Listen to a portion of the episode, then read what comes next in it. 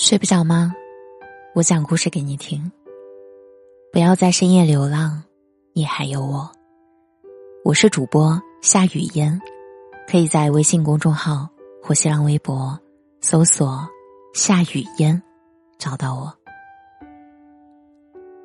今天带给大家的节目，作者鹏鹏女孩。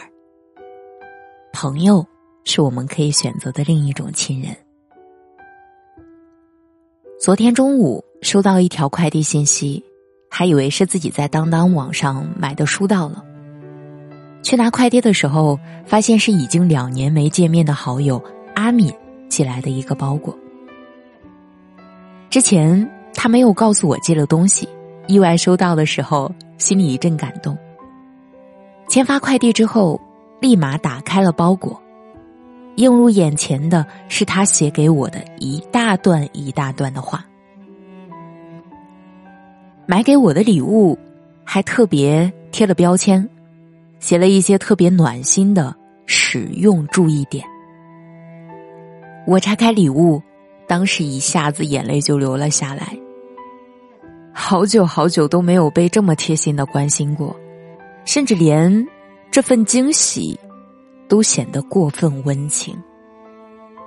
我和阿敏都是在专科院校三年认识的，两个人相互见证彼此曾经最稚嫩、最天真，也最狼狈的样子。这两年因为各种原因，我们都一直没有机会见面。最近的一次联系还是几个月之前，我们约好了时间，微信电话聊了一个多小时。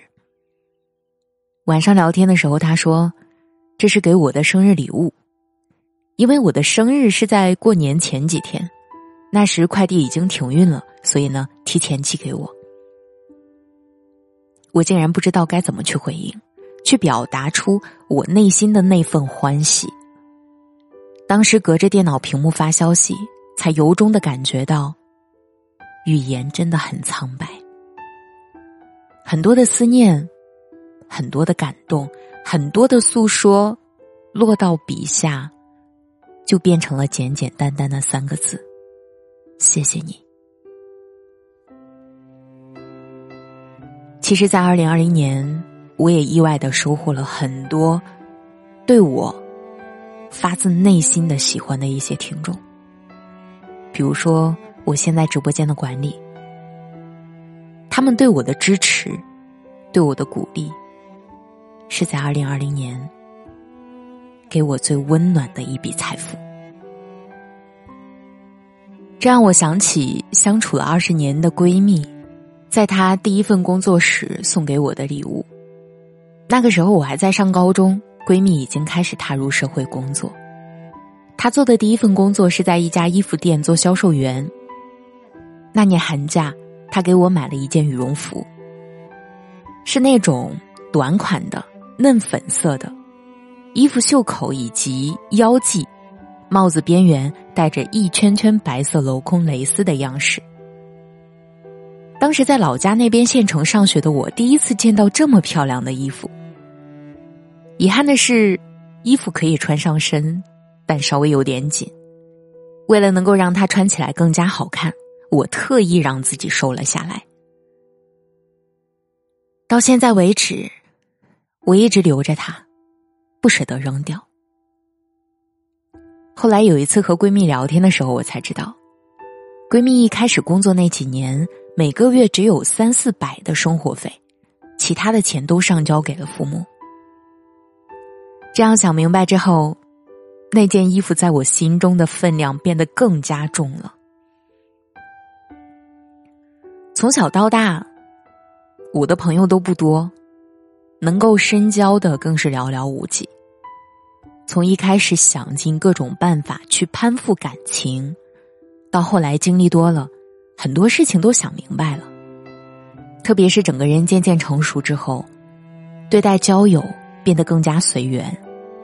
就像我很喜欢的一句话：“惜缘而不攀缘。”你若来了，我便好好珍惜；若你选择离开，我不刻意强求，选择做一个生性薄凉的人，不泛泛与别人相交，将内心对于朋友的那部分深情，留给那些真心相待自己的、一直不离不弃的挚友。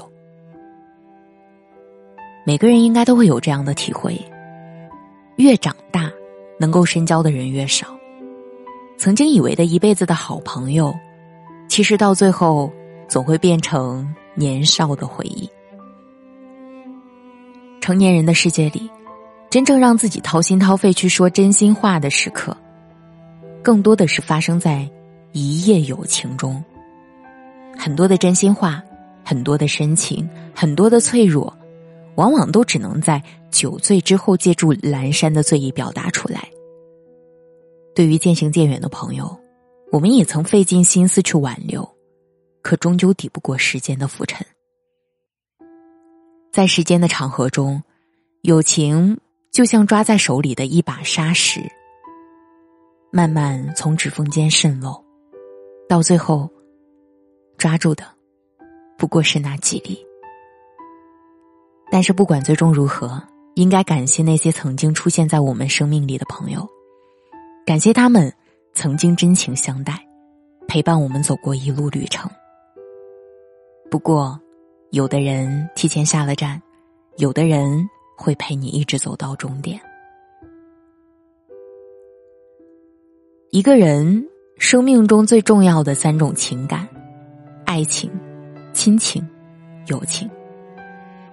爱情到最后会慢慢变成血脉相连的亲情，亲情是我们一生下来就注定的，我们不可选择。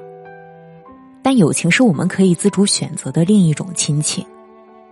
那些一直陪伴你的挚友，其实就是我们选择的另一种亲人。已经失去的，当做一份美好的回忆，珍藏在内心深处，并祝福曾经的那个他，越来越好。还陪伴在自己身边的，要加倍的珍惜。大千世界，彼此相遇真的是一种特别的缘分。而能够一直不离不弃，更是生命中的一份厚礼。所以，请深情相待那些一直陪伴在你身边的挚友。